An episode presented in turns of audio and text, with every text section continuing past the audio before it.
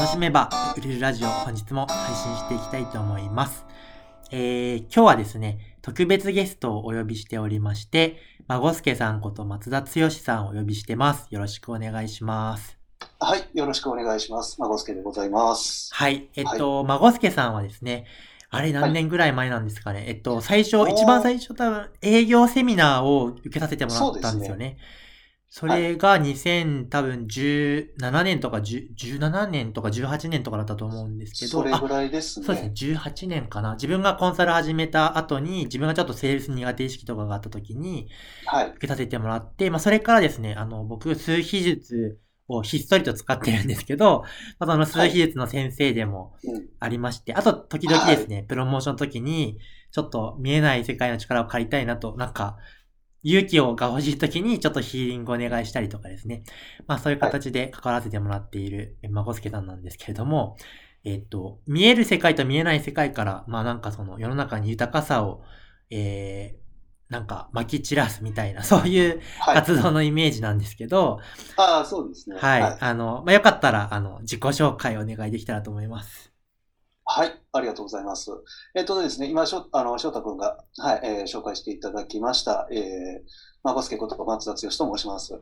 えー現在ですね、えー神戸を中心に、あの、まあ、オンラインで、えー生年月日とお名前から、あなたがどんな人であるか、どんな才能を持っているのか、えー強みとか弱みとか、どんな働き方が向いているのかを分析してアドバイスをさせていただく数秘術であったりとか、あとはですね、えー翔太君も、えー言っていただいたんですけども、えー起業家さん向けの、いわゆるセールスの、えーセミナーであったり、えーコンサルティングであったり、それプラス、えー見えない世界っていうのをですね、えー活用した、えーいわゆるスピリチュアルのヒーリングなんかも、えー提供させていただいております。はい、どうぞよろしくお願いします。はい、お願いします。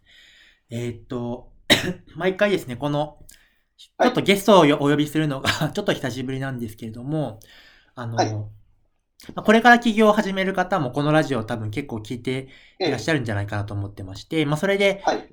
なんかいろんな起業のパターンってあるなと思っているので、うん、あの、そうですね。そうですね。あの、ゲストの方に毎回、起業のきっかけであったりとか、今ここまで、はいあの、どういう変遷を経て今があるのかみたいな、なんかそうはいいう話とかを聞かせてもらってまして、うんあの、はいそういうところで、まず、孫助さんの、あの、はい起業のきっかけについてちょっとお聞きしたいなと思っているんですけど、はい。ああ、そうですね。僕はいのこの、このきっかけですね。起業のきっかけっていうのが、えっ、と、まあ、遡っていくと、はいえっ、と、約もう13年ぐらい前になりますか13ね。年。うんうんうん。あ、そうなんです。あの、その時に、はい。当時僕はあの雇われの整体師をやってましうんうんうんうんて、で、そこで、あの、まあ、基本はね、整体師なんで体のことを扱ってたわけですけども、うんうんうん。あの、いろんな患者様と話していくうちに、はい。結構心理的なアプローチがいるよねっていうことを考えたときに、まあ、いわゆる自己啓発とか心理学とかにうんうんうんたどり着いて、はいで、。そこにずっとのめっていったときに、あの、なんだろう、自分が言ったら体も、えー心も両方扱える人になりたいと思っうんて、それをやってそれを広めていくために、やっぱり自分でビジネスをした方が早いなっていう結論になったのがきっかけではあるんですね、一番の大元って。なるほど。はい。そうなんですよ。13年前が、なんか、何度か起業を挑戦しようとしてみたいな。話を以前聞いたことがあるんですけど、あ、えね。13年前が初めての時ですか？そうですね。で、その頃から、はい、起業について、こう、いろいろ自分で試行錯誤はしてみたんですけども、その時はもう正直な話、本当に勉強不足。と勢いだけでやったから、もう本当にね、あの全然持たなかったですから、すぐ畳んじゃったって感じですね。うんうんうんなるほど。なんか、あのー結構その、何ですかね、起業やってみたけど、じゃあうまくいかなかったっていう時に諦めちゃう人と、なんかそのはい。あと、なんか、形になるところまで、あの、もう一回再起していく人っていうところが、ま分かれると思うんですけど、はい、なんか、その次の起業までに、なんかその、なんだろう、今に至るまで、なんかどういうふうはに、はん、なんか振り返って、あ、じゃあ次はこうしようみたいな、なんかその、うんそこからどう形になっていったのかがすごい興味あります。ああ、そうですよね。そうですね。ではいも本当に1回目もつ、まあ、潰れて、で、うんうんうんまたあの、なんていうんですかね、いわゆるその時勤めてた職場を飛び出して、うんうんうんうんまあ、起業しようとし、まあ、その時は生態で起業しようとしてたんうですけども、ん。結局、まあ、うまくいかなくて、で、あとはまあ、そのアルバイトとか、まあ、うん日雇いとかを転々としながらうんやってたんですけども、はい。あのね、そこで一つ気づいたのが、僕、はい本当に組織とか人に使われるの無理だって、なるほどんか思ったんですね。はい。もう絶対嫌だって思って、うんうんうんうん。まあ、でも結局その後一回戻るんですけどね。はい。ですけど、やっぱり嫌だなって。うん。なんか自分で、はいなんだろう、あの、働き方をコントロールしたいっていううん欲がすごくあって、なるほど。で、そこに従った結果って感じだったんですうーね。ん。はい。なるほど。はい。そして、まあ、やってみて、アルバイトとかしつつ、でもやだって言って、もう一回、は今度、再チャレンジしして、今、今までは、今が2回目なんですか？えっ、とね、実は3回目あ、そうなんだ。で、か。2回目も、ははいい、あの、まあ、同じような形で、少しは勉強したつもりでいたけどもただやっぱりその思うようにいかずって、はいまあ、今回はちょっと計画性とか、うんうんうん。あの、見通しがそこまでちゃんと立ててなかったっていうところが、まあ、反省点だったので、なるほど。なので、もうこれはもう仕方あるまいと思って、で、また会社、いわゆる会社員に戻ったのは戻ったんですけど、はい。もう諦めるかって正直思ってたんですね。なるほど。はい。もう、あの、まあ、どんだけね、あの、嫌だ嫌だって言いながらでもお金はずっともらえるわけ、あの、うん働いて、うんまうんあ、極端な言い方ですけどね、はい。あの、働いてればお金はもいただけるわけなので、それはそれでもうしょうがないのかなって思ってたんですけど、でも、うんはい結局、まあ、言うなれば内なる声といえばかっこいいんですけど、はい。はい。やっぱどうしてもこの、ね、人にこう言われて働くのが嫌だっていう声だけがどうしても無視できなかったので、はい。なので、あの、着実にやっていくためにはどうしたらいいってことをまた勉強し直したで、今に至るんですね。なるほど。まあ、それが、まあ言う、言うなれば、それのきっかけになったのが、あの、翔ちゃんも受けてくれた、あの、営業セミナーだったわけです。なるほど。はいへえ。あ、そうですよね。なんか営業セミナーを受けてすごい、なんかそこからすごい展開が起こって、あ、そうです、そうです。で、ななんかどこかで、あの、あれかな、商品ページか何かで前見たことある気がしあま、す。そうですね。うんうんんそうですね。あの、まあ、そその時にし、まあ、営業セミナーと出会って、あなるほど、こういうふうに売っていったらいいのかっていうことが、まあ、自分にはしっかりとフィットしたんですね。実はそれまでにもセールスって勉強はしてたはずなんだけど、はい。いわゆる実践が伴ってなかったのもありましたし、はい。あと、やっぱりその組織でセールスしてる時とう、んうんうんあの、個人でセールスするってまたちょっと違うので、はい。